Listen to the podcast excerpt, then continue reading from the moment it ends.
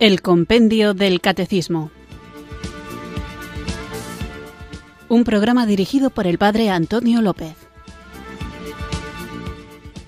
Muy buenas tardes, queridos oyentes de Radio María. Recibido un cariñoso saludo desde Irurzun, en Navarra, quienes sintonizáis una tarde más esta radio que cambia vidas, esta emisora de la Virgen, Radio María, para escuchar el Compendio del Catecismo, nuestro espacio diario de formación católica, en el que vamos conociendo la fe que debemos vivir y queremos conocerla porque la amamos y queremos hacer la vida porque la amamos y queremos compartirla porque la amamos y queremos defenderla porque la amamos. Esta fe que nos salva, esta fe que nos hace accesible, que nos acerca a la persona divina y humana de Jesús, en quien el Padre se complace y que nos da el Espíritu Santo para que éste nos guíe a la verdad plena. Hoy me gustaría comenzar el programa comentando un correo electrónico que he recibido a propósito de una consulta que me hacían un poco curiosa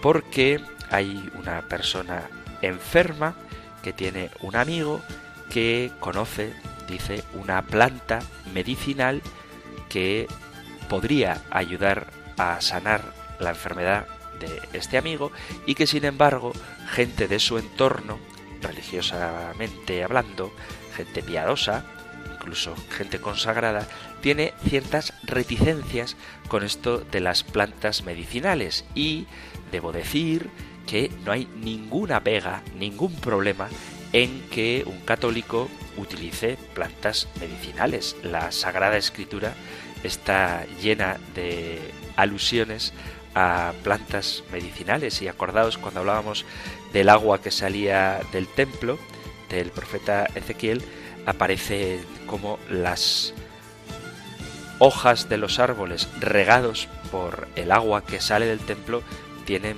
propiedades curativas. Y como un ejemplo muy concreto de una persona santa que supo aprovecharse de las propiedades curativas de las plantas, tenemos a la gran Hildegarda von Bingen, Santa Hildegarda de Bingen, conocida también como la Sibila del Rin. Esta mujer, una auténtica pionera, ahora que se habla tanto de feminismo, tenemos en la Iglesia Católica auténticos valores, auténticos pilares, auténticas promotoras del feminismo bien entendido y una de ellas es esta Hildegarda que fue abadesa pero además fue poetisa, filósofa, mística, compositora y una gran estudiosa de la relación que existe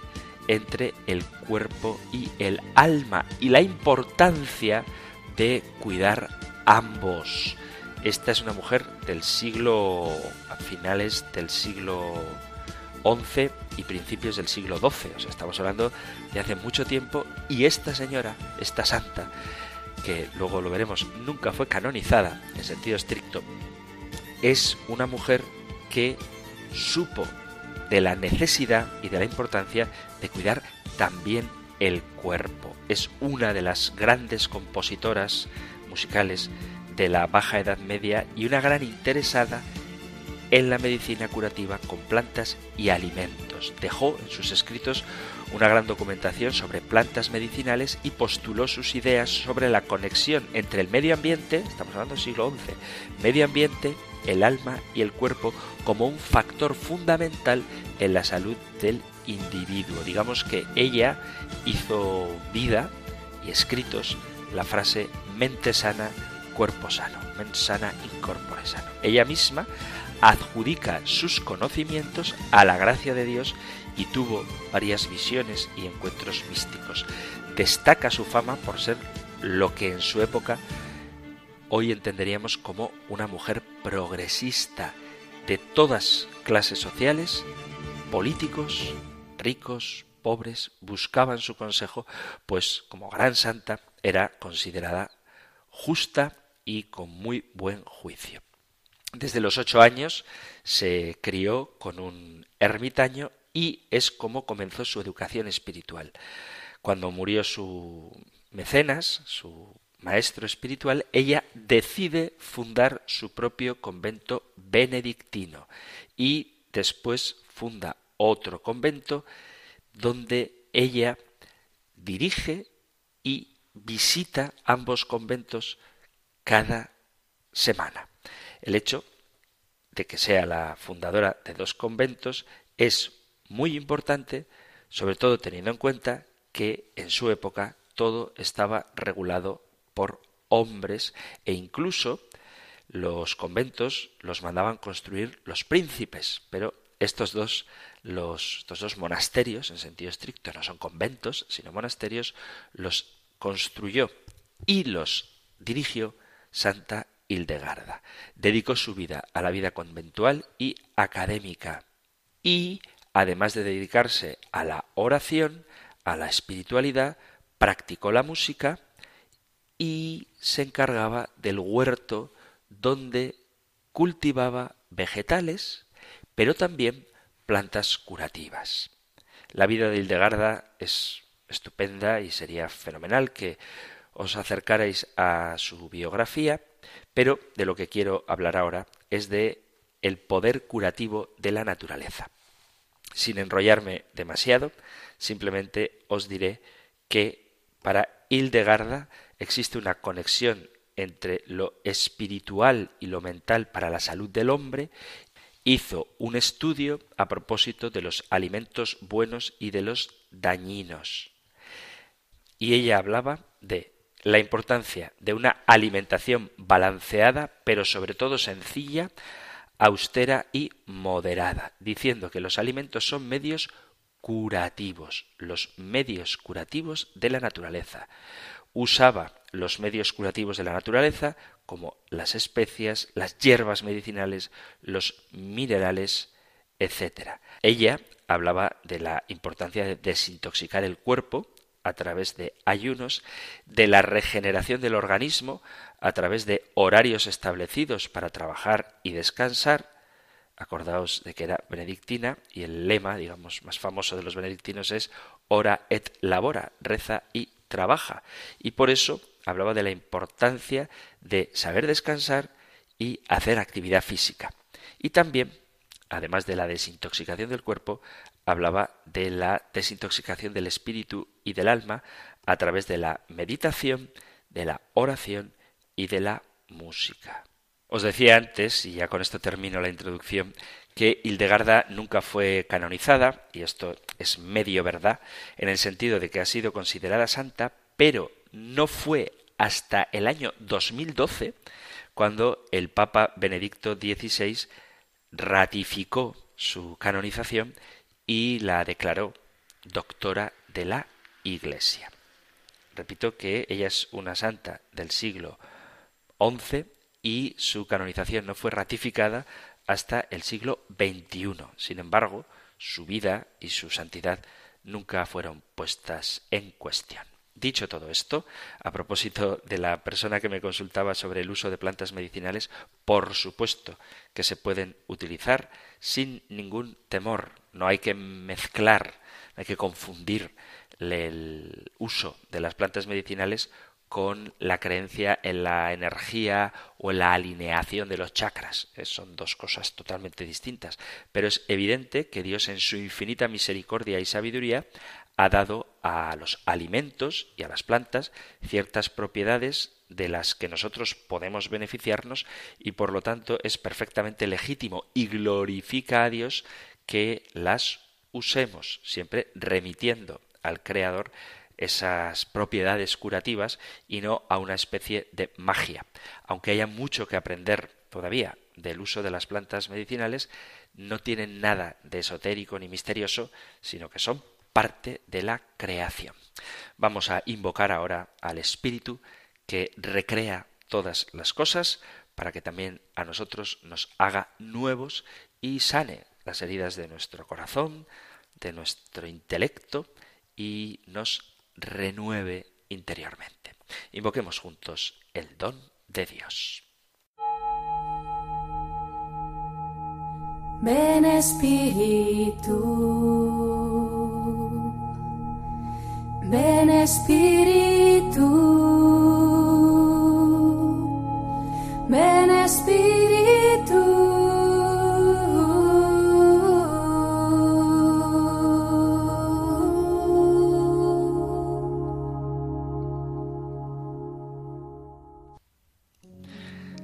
Señor Jesucristo, queremos presentarte en la Iglesia, por el agua bendita, a todos los niños que vinieron al mundo con un propósito que tú estableciste para cada uno de ellos. Te pedimos con esta oración que tengas en tus brazos a estos angelitos llenos de amor y luz y les des el don de tu Espíritu Santo. Te pedimos que por el poder del Espíritu Santo sean niños fervientes, atendiendo tus mandamientos y oraciones, sintiéndose siempre guiados por ti que su fe permanezca intacta, incluso en los momentos más desafiantes, y que nunca duden de ti. Por favor, te pedimos que orientes y apoyes a todos los padres y padrinos, llénalos de amor, ánimo y sabiduría para que cumplan las promesas que hicieron el día del bautismo de sus hijos y ahijados. Haznos sentir la alegría de la verdad de que todos están genuinamente comprometidos con estos niños, siempre para ser guiados por el camino correcto que les lleve hasta ti.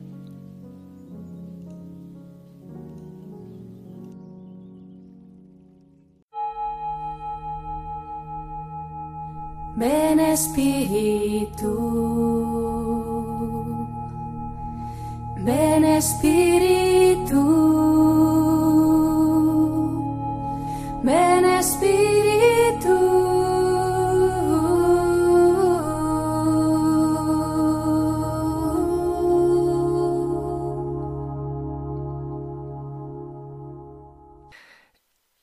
Hemos invocado al Espíritu Santo con esta oración que nos hace recordar lo que pedimos para los niños que son bautizados y también para que los padres y padrinos cumplan con su obligación a la que se comprometen cuando ejercen su función de padres o padrinos.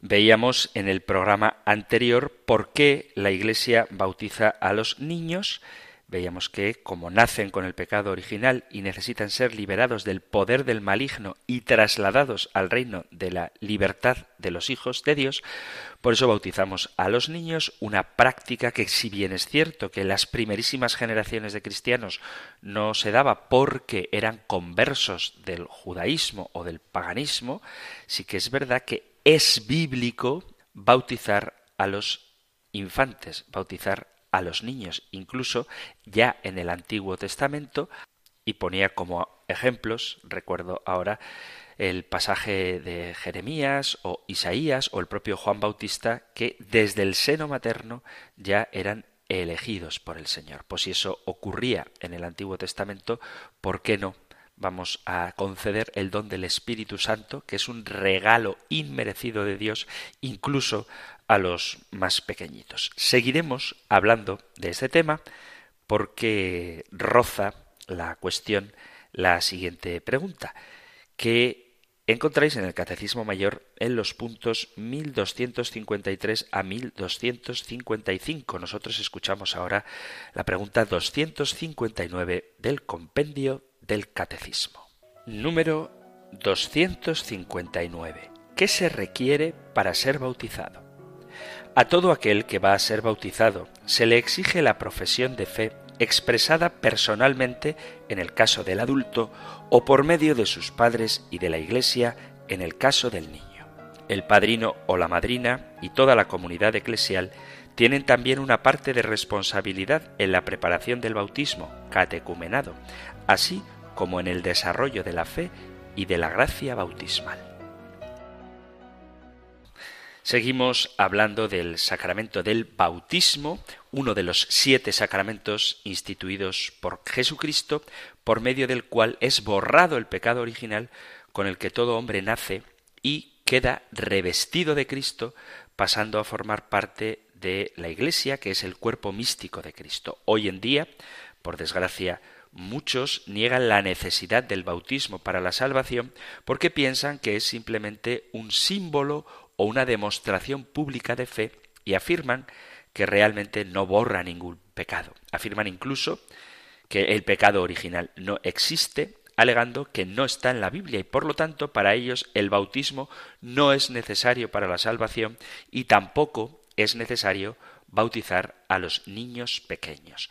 Por eso, porque se habla de qué se requiere para ser bautizado y ayer solamente me dediqué a dar citas bíblicas a propósito del bautismo de infantes, me gustaría seguir con este tema y en concreto hacer una alusión, aunque ya os citaba los puntos del compendio del catecismo en los que se hablaba del pecado original, hacer alguna alusión a este tema para que quienes no queráis remitiros a los programas anteriores, aunque yo os aconsejo que lo hagáis a menudo, que lo hagáis siempre, podamos estar un poquito actualizados con respecto a esto. Lo encontráis en el compendio del catecismo, en los podcasts que podéis encontrar en la página web de Radio María o en la aplicación de vuestro teléfono móvil en los puntos del 75 al 78. Pero ahora, de manera un poco más resumida, vamos a volver a plantearnos esto que tanta gente, incluso que se llama católica, y desde luego muchos cristianos no católicos ponen en cuestión y es si realmente hace falta bautizarse porque existió el pecado original. La mención del pecado original la encontramos por primera vez en la Biblia, en el libro del Génesis, cuando se nos narra que después de haber puesto Dios a Adán y Eva en el jardín, les permitió comer de todos los árboles a excepción del árbol del bien y del mal, y les advirtió si lo hacían morirían sin remedio, dice el capítulo 2, versículo 16 del Génesis, y Dios impuso al hombre este mandamiento. De cualquier árbol del jardín puedes comer, mas del árbol de la ciencia del bien y del mal no comerás, porque el día que comieres de él morirás sin remedio. Adán comió la fruta prohibida, incitado por Eva, según el relato del Génesis, quien fue tentada por el demonio que se presentó en forma de serpiente. A este pecado primigenio le llamamos pecado original porque fue la primera desobediencia a Dios y que causó que el hombre cayera del estado de gracia. Fue el pecado que originó, por eso se llama original, que ocasionó la entrada del pecado al mundo. Algunos afirman que la palabra pecado original no está en la Biblia y que por lo tanto no es una verdad bíblica.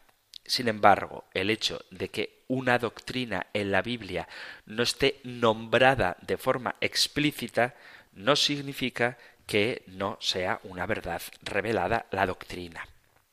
Así, en general, hay algunas doctrinas que son esenciales a nuestra fe cristiana, ojo que digo cristiana, no católica, es decir, para todos los cristianos, y que no están nombradas explícitamente en la Biblia. Por ejemplo, la palabra Trinidad no está en la Biblia, la palabra encarnación no está en la Biblia, y sin embargo otras sectas, otros grupos cristianos las aceptan.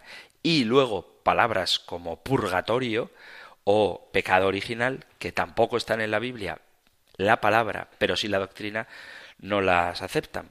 ¿Qué criterio tienen para aceptar unas u otras? Pues ellos sabrán, preguntadles. En, cualquier caso, la doctrina del pecado original sí está en la Biblia y nos habla la Sagrada Escritura de esta verdad cuando San Pablo, en la carta a los romanos, dice en el capítulo 5, versículo 12, por lo tanto, como por un solo hombre entró el pecado en el mundo y por el pecado la muerte, y así la muerte alcanzó a todos los hombres por cuanto todos pecaron. Esta es la doctrina del pecado original. Este pasaje nos revela, en primer lugar, que antes de ese pecado no había pecado en el mundo. Por un solo hombre, dice, entró el pecado en el mundo. Es decir, que si entró, porque no estaba. Otra cosa que nos revela el pasaje de los romanos es que la sanación del hombre no se refiere solo a la muerte física, sino a una muerte espiritual, a una caída del estado de la gracia, de la amistad con Dios. Lo sabemos porque dice el libro del Génesis, el día que comiereis de él, del árbol, morirás sin remedio. Pero sabemos que cuando Adán come del árbol no muere en ese momento. La sentencia de Dios se cumple porque en ese momento Adán quedó muerto espiritualmente. El concilio de Trento utiliza la expresión muerte del alma para indicar que se trata de un estado de enemistad con Dios que es esencialmente estado de muerte. Con el pecado de Adán y con el hecho que se nos ha transmitido un pecado, todos nacemos afectados y es una muerte del alma. Cuando el pasaje dice que la muerte alcanzó a todos los hombres, el pasaje de los romanos, se refiere a todo el género humano. La Biblia no dice que alcanzó a algunos hombres o a casi todos los hombres o a muchos hombres, sino que se refiere a todos, a la humanidad. Y esto ciertamente incluye a los niños. Como por un solo hombre entró el pecado al mundo y por el pecado la muerte, así, de esta manera, la muerte alcanzó a todos los hombres por cuanto todos pecaron. La única excepción a esta regla de que todos pecaron la tenemos en la Santísima Virgen María y en su Inmaculada Concepción. Si queréis otro día, volveremos a hablar de la Inmaculada, que ya hablamos en su momento, pero nunca viene mal recordar ciertas cosas. Podemos preguntarnos cómo hizo la muerte para alcanzar a todos sin que todos hubieran personalmente cometido un pecado? La respuesta la tenemos cuando, dice San Pablo, por cuanto todos pecaron. Pablo, San Pablo, no se está refiriendo a que los hombres efectivamente cometieron un pecado, ya que sólo Adán lo había cometido y estaba literalmente solo con su esposa. Ninguno de nosotros estaba allí con él, y mucho menos los que aún no habían nacido. Esto significa que Dios ha establecido un principio en el que Adán, como el primer hombre, actuó en nuestro lugar, y cuando pecó, todos los hombres fueron contados como partícipes de ese pecado, y como consecuencia, ese pecado trajo la muerte a toda la humanidad, la muerte en ese sentido espiritual, de la ruptura de la amistad con Dios.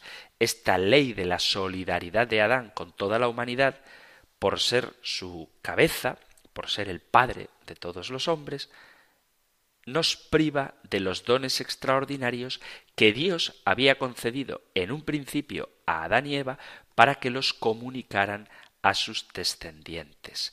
El salario de la muerte dice San Pablo en la carta a los Romanos capítulo 6 versículo 23, es la muerte. La prueba viviente de que este pecado ha sido atribuido a toda la humanidad es que todos tenemos que morir, incluidos los niños, lo que inequívocamente prueba que el pecado original les afecta también a los niños.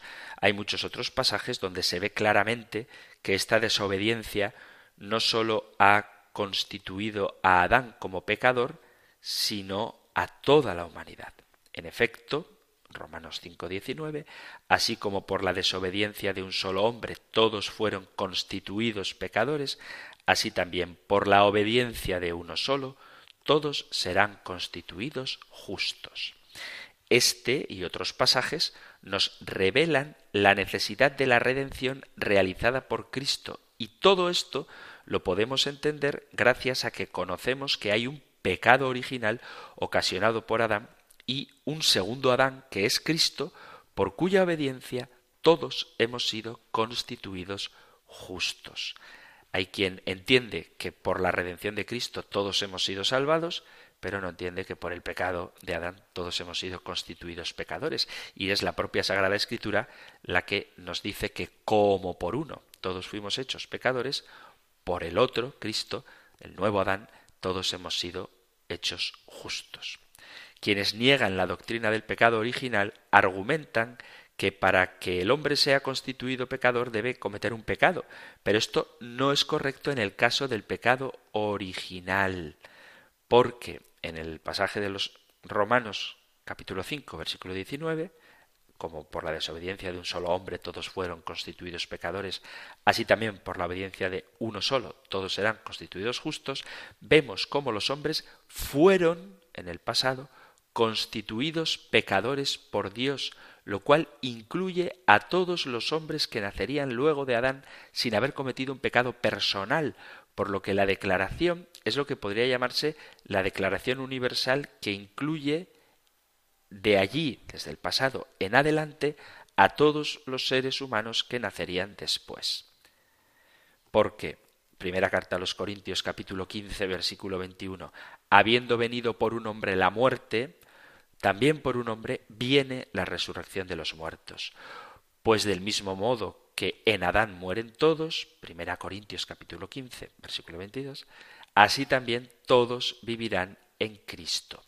Carta a los Romanos capítulo 5 versículo 14. Con todo, reinó la muerte desde Adán hasta Moisés, aun sobre aquellos que no pecaron con una transgresión semejante a la de Adán, el cual es figura del que había de venir.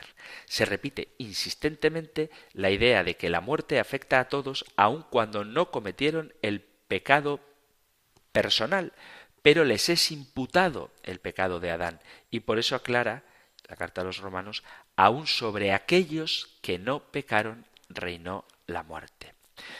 Pero, sigue carta a los romanos capítulo 5 a partir del versículo 14, con el don no sucede como con el delito. Si por el delito de uno solo murieron todos, cuanto más la gracia de Dios y el don otorgado por la gracia de un solo hombre, Jesucristo, se ha desbordado sobre todos nosotros. Y no sucede con el don como con las consecuencias del pecado de uno solo, porque la sentencia partiendo de uno solo lleva a la condenación, mas la obra de la gracia partiendo de muchos delitos se resuelve en justificación. Así pues, como el delito de uno solo atrajo sobre todos los hombres la condenación, así también la obra de justicia de uno solo procura la justificación de la vida eterna. El pecado original es un pecado contraído, es un pecado que nos sitúa en un estado, no es un pecado cometido, no es un acto que nosotros hayamos realizado. Y esto es el pecado original. ¿Desde cuándo tiene el pueblo de Dios conocimiento del pecado original? Pues desde el Génesis, donde se relata la caída del hombre por medio del pecado, ahí está. Pero hay otras referencias al pecado original en el Antiguo Testamento. Ya citaba en el programa anterior algunos de estos pasajes, pero creo que es importante que lo tengamos claro a la hora de saber qué es lo que se pide al bautizado y cómo sí es correcto bautizar a los niños. He aquí que en la culpa me concibió mi madre, Salmo 51. Esta oración de arrepentimiento ante Dios, el miserere, que compone David después de haber cometido el pecado de adulterio con Betsabé habiendo provocado la muerte de su esposo, hace que David confiese su propio pecado ante Dios y reconoce que él es pecador desde su nacimiento. El enfoque de David no está en echar de la culpa a nadie de su pecado, no está en decir que pobre víctima, sino en reconocerse a él mismo culpable. Eso está claro. Pero en su humillación, David reconoce su condición de pecador desde el momento en que fue concebido y lo declara así delante del Señor. David no dice que en la concepción su madre era pecadora. Esto no significa que David era un hijo ilegítimo ni nacido fuera del matrimonio. Y aunque sabemos que la madre y el padre de David eran pecadores como todos, está claro que David no está pensando en los pecados de sus padres, sino en el pecado que tuvo aún desde su concepción, desde el vientre materno. Eso significa que en el momento de la concepción, es decir, antes de nacer, en ese mismo momento la naturaleza pecaminosa estaba presente. Pecador me concibió mi madre.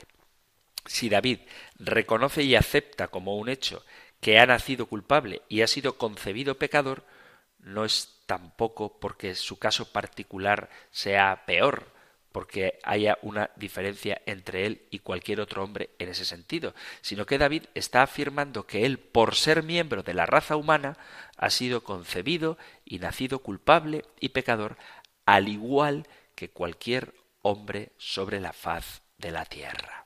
Llegados a este punto vamos a hacer una breve pausa musical y continuamos con nuestro programa.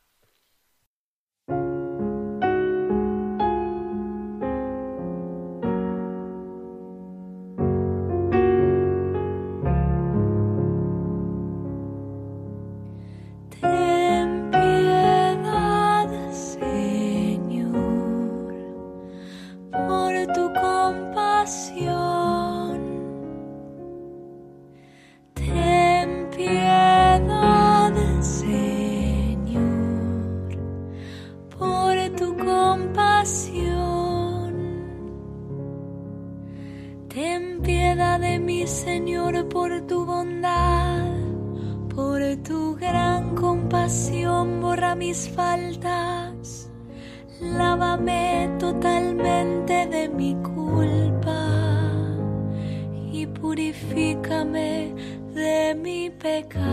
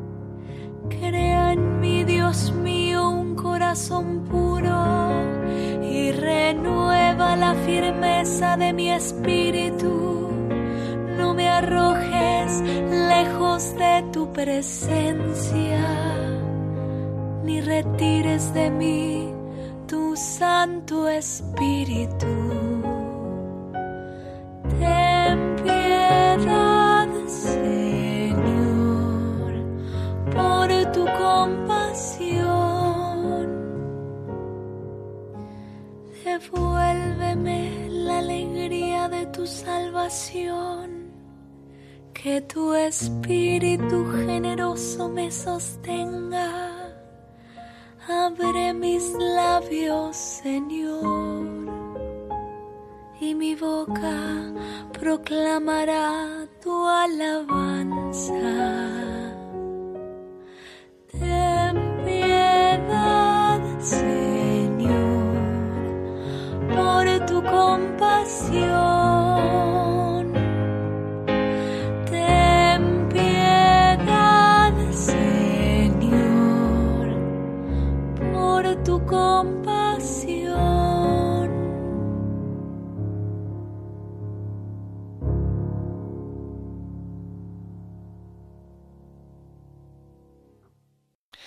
Estás en Radio María escuchando el Compendio del Catecismo, nuestro espacio diario de formación católica, de lunes a viernes, de 4 a 5 de la tarde, una hora antes si nos sintonizas desde las Islas Canarias, y hoy estamos tratando la pregunta 259. ¿Qué se requiere para ser bautizado? He hablado del pecado original puesto que hay quien niega que los niños deban ser bautizados, entre otras cosas, porque niegan que exista el pecado original. Vamos a continuar, ahora ya sí centrándonos en concreto en la pregunta que corresponde al programa de hoy, a propósito de qué se requiere para ser bautizado. Para ser bautizado se exige la profesión de fe. La Iglesia Católica no bautiza sin poner condiciones en el sentido de que crea que el bautismo es algo mágico o automático.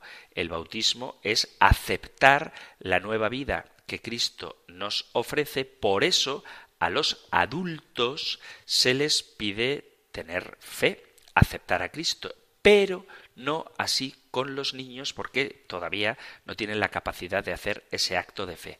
En el caso de los niños, lo que se pide es el consentimiento de los padres, o al menos de uno de los dos, y, esto es muy importante, que haya esperanza fundada de que el niño va a ser educado en la fe católica. No se trata, repito, de que vengo a bautizar a mi hijo, pues yo te lo bautizo. No, se trata de voy a bautizar a mi hijo. Muy bien. Padres, ¿sois católicos? Al menos uno de ellos dos debe serlo y el que no lo es debe comprometerse a permitir que el que lo es eduque a su hijo en la fe.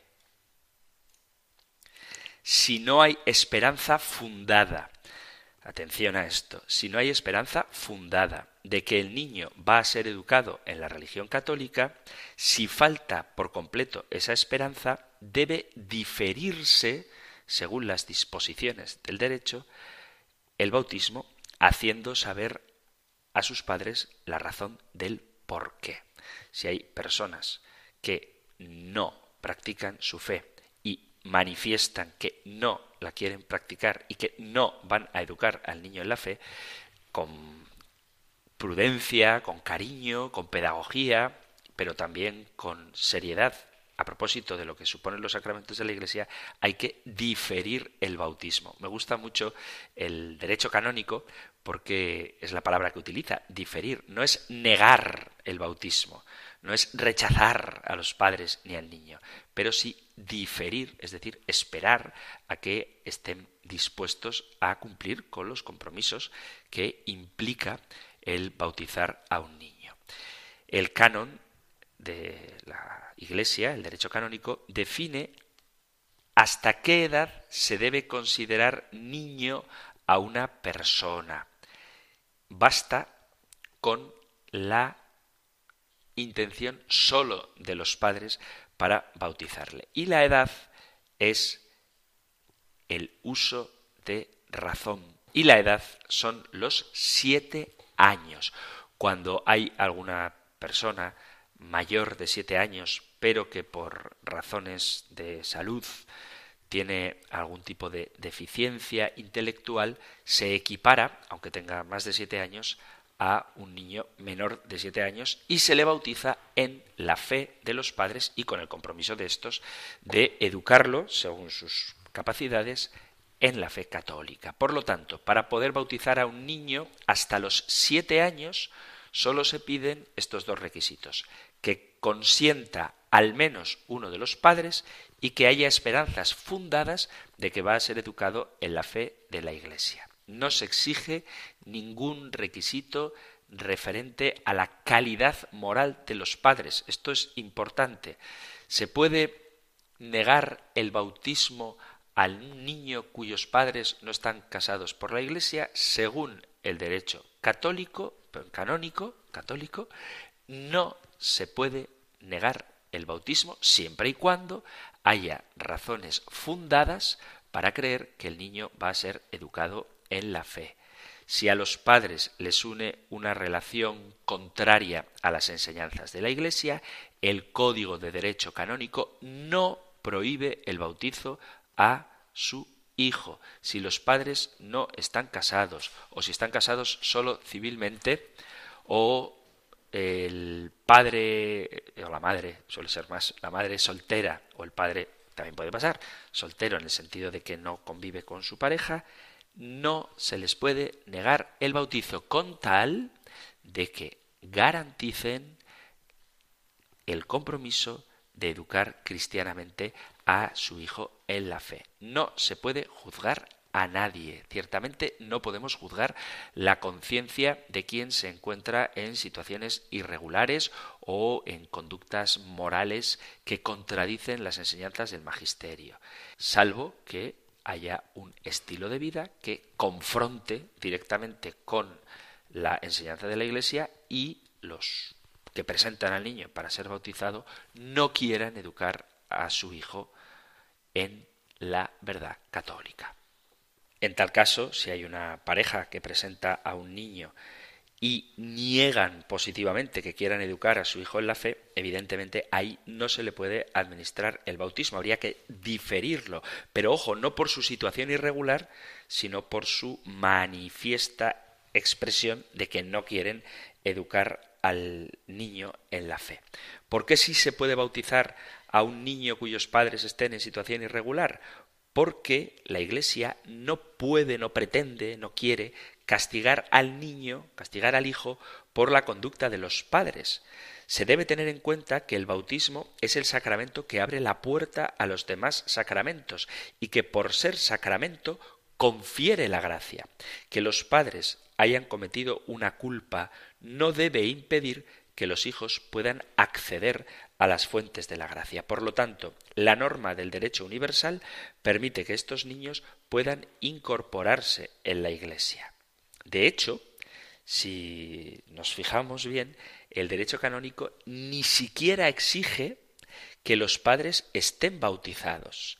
Es más, el bautizo que piden puede ser una ocasión para que el sacerdote, el párroco, hable con los padres y les anime para que retomen su vida cristiana. Probablemente actúe mal el pastor, el sacerdote, que recibe a estos padres y ni siquiera les recuerde con claridad y comprensión, intentando ayudar, que su modo de vida es contrario a las indicaciones de la Iglesia. Y tampoco debe olvidar el párroco que el bautismo que piden es una oportunidad que se presenta para intentar acercar a esos padres a Dios. Sin embargo, no se debe olvidar un matiz. El párroco, la autoridad competente, debe tener, según dice el derecho canónico, esperanzas fundadas de la educación cristiana de los niños que le presentan para ser bautizados. Esto a nivel práctico es muy difícil de interpretar porque son tantas las situaciones que se dan y sobre todo en estos últimos tiempos que tomar una decisión adecuada puede resultar difíciles. Por eso puede haber indicaciones en el derecho particular de cada diócesis que den criterios a los párrocos con respecto a qué hacer. Y esto es muy importante para nuestra vida diaria, para poder unificar criterios en una nación, en un territorio o en una diócesis, porque a veces las discrepancias, la disparidad de criterios entre sacerdotes de una misma diócesis hacen daño a la hora de enfrentar los problemas pastorales, porque hay quien dice, pues fui al párroco de tal sitio y me dijo que como no estaba casada por la iglesia, no podía bautizar a mi hijo, y sin embargo he ido a otro párroco y me ha dicho que sí, entonces ¿qué hacemos? Bueno, pues lo que hay que hacer es tratar de ser fieles al derecho canónico, que para eso están las normas, para ayudarnos a saber cómo conducirnos y ejercer siempre la caridad como norma suprema, una caridad hacia la familia que viene, pero caridad también hacia Jesucristo y hacia los sacramentos, de tal manera que si sabemos de alguien que lo va a recibir de una manera indigna, en el sentido de que no pretende educar a su hijo en la fe, pues entonces hay que diferir el administrar ese bautismo. Pero no se puede negar a nadie el bautismo para sus hijos, salvo que positivamente den muestras de que no lo van a querer educar en la fe. En cuyo caso yo hago la pregunta, ¿para qué lo traes? Si no quieres bautizar a tu hijo en la fe, no tienes, no quieres educar a tu hijo en la fe, no tiene mucho sentido que lo quieras bautizar. Tenemos que entender cómo actuar siempre con caridad y atenernos a lo que la enseñanza de la Iglesia, el derecho canónico en este caso nos pide. No es tarea del sacerdote juzgar a las personas que traen a su hijo para ser bautizado, pero sí que tenemos que tener una garantía de que los padres quieren educar al niño en la fe. ¿Por qué repito esta idea? Porque a veces ocurre que hay personas que se han casado por la Iglesia Católica en su día, y que siguen casados y traen al niño a bautizar, aunque muestran una desafección hacia la fe, pero no hay nada que nos haga sospechar de que no los van a educar a sus hijos en la fe cristiana. Entonces, no hay problema.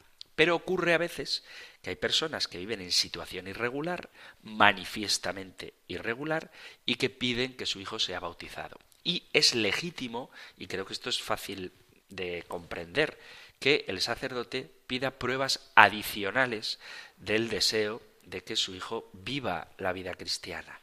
Por poner ejemplos, si una pareja se ha casado por la iglesia y viene a traer a su hijo para bautizar, pues yo entiendo que el sacramento del matrimonio es algo importante para ellos porque Cristo es importante para ellos y por eso han decidido que en su relación esponsal esté el Señor en medio y se han casado por la iglesia.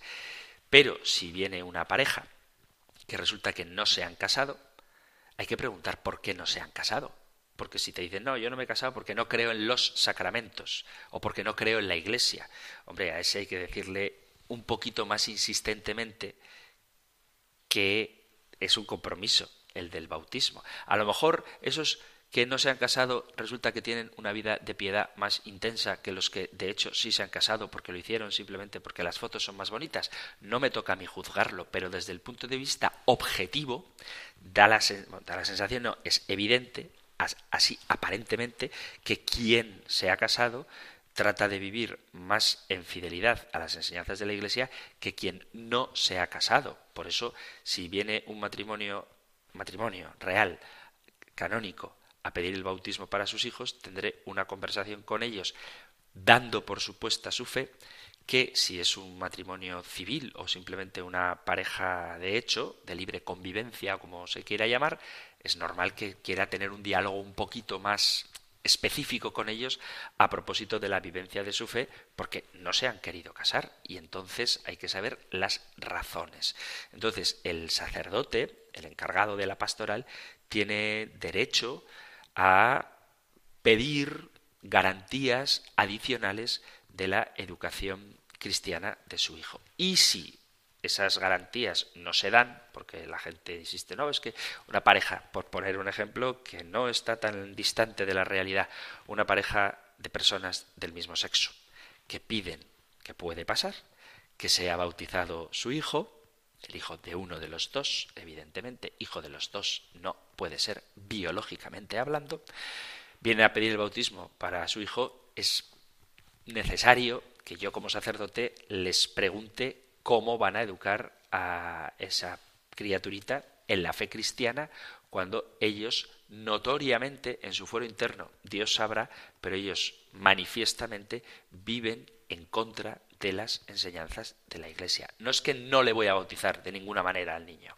no, pero necesito saber si realmente van a educar a su bebé en la fe, pero si viven tan alejados de la fe, ¿cómo van a hacerlo? Entonces, la cuestión, digo, es compleja, pero hay que poner siempre el bien del niño, también el espiritual, en primer lugar, sin dejar de lado la importancia que tiene el sacramento y no convertirlo en un rito vacío que no compromete.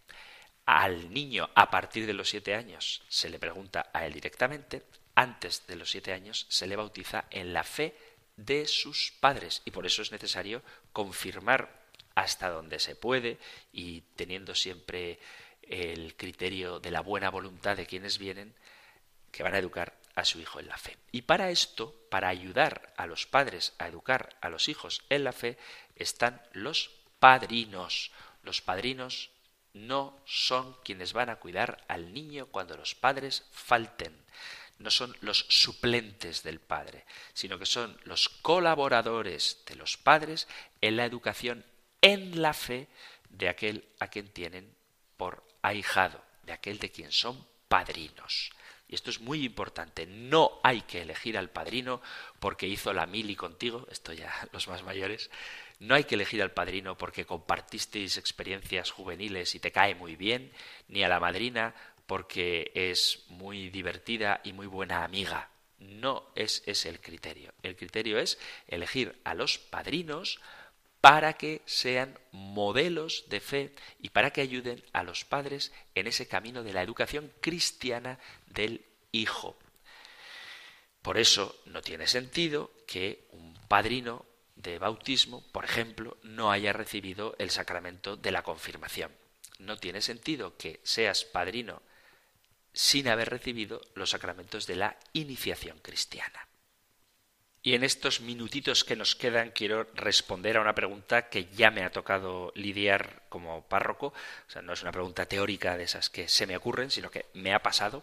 Y es, ¿se pueden tener dos padrinos varones o dos madrinas mujeres en el bautizo? No, no se puede. No se puede porque dice el Código de Derecho Canónico, téngase un solo padrino o una sola madrina o uno y una. Y esto a veces resulta difícil de comprender porque claro, uno tiene el compromiso con una amiga y con una hermana y no tiene ningún varón que pueda hacer de padrino, entonces dice, pues oye, dos madrinas, no se puede. O un solo padrino o una sola madrina o padrino y madrina. Y aquí también pido a los sacerdotes que no pongamos en un brete a los otros hermanos sacerdotes que cumplen con el derecho canónico, porque a veces pasa que yo digo, no, no, solo tiene que ser uno o dos, pero de distinto sexo. Ah, pues el párroco de no sé dónde permitió que mi prima y mi abuela fueran las dos madrinas de bautismo. Bueno, pues el párroco lo permitió, pero eso no es correcto. Y mi consejo práctico es que no elijáis a los padrinos solamente por el cariño que les tenéis. Está muy bien tener amigos y es muy bueno contar con ellos, pero hay que saber qué amigos sirven, perdón por ser tan utilitarista, para cada cosa. Yo puedo tener un amigo que es muy divertido, graciosísimo y muy creativo y te lo pasas genial con él y te diviertes un montón, pero a lo mejor resulta que si le cuento una cosa privada, pues él es un poquito suelto de lengua y no sabe guardar un secreto. Pues eso hay que saberlo y no contaré con él para contarle mis secretos íntimos o los problemas que no quiero que otros se enteren porque mi amigo, al que quiero mucho, pues resulta que es muy hablador y ya está y no pasa nada. No es un mal amigo por eso.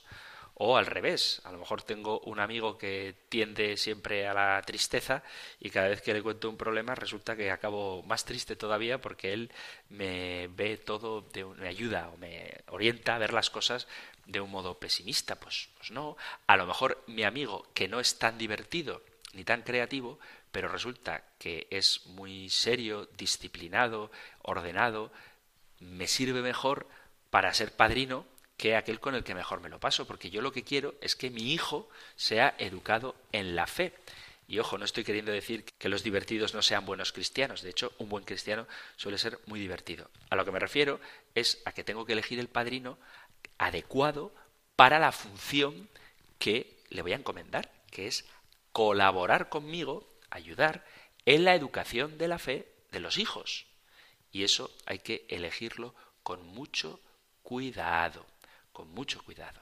Así que no se puede tener dos madrinas, se puede tener solo una madrina, no se pueden tener dos padrinos, se puede tener solo un padrino o se puede tener un hombre y una mujer que ejerzan de padrino y de madrina. Se puede bautizar solo con un padrino. No hace falta necesariamente que sean dos. Seguiremos hablando del bautismo, pero en otro programa porque se nos ha acabado el tiempo de hoy. Así que, queridos amigos, queridos oyentes, contadme, si os apetece, qué relación tenéis con vuestros padrinos. Los que ya sois un poco más mayorcitos, y bueno, los que sois jóvenes también, ¿creéis que vuestros padrinos os han acompañado en el crecimiento de la fe?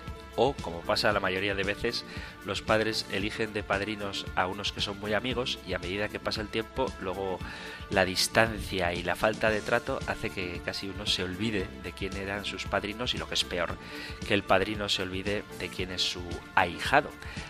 ¿Han ejercido con vosotros esa tarea de ayudar a vuestros padres a educaros en la fe? Y la misma pregunta pero en sentido personal. ¿Alguno de vosotros es padrino de bautismo? Y si lo es, realmente ejerce como educador en la fe de aquel a quien sus padres os han encomendado para esta tarea.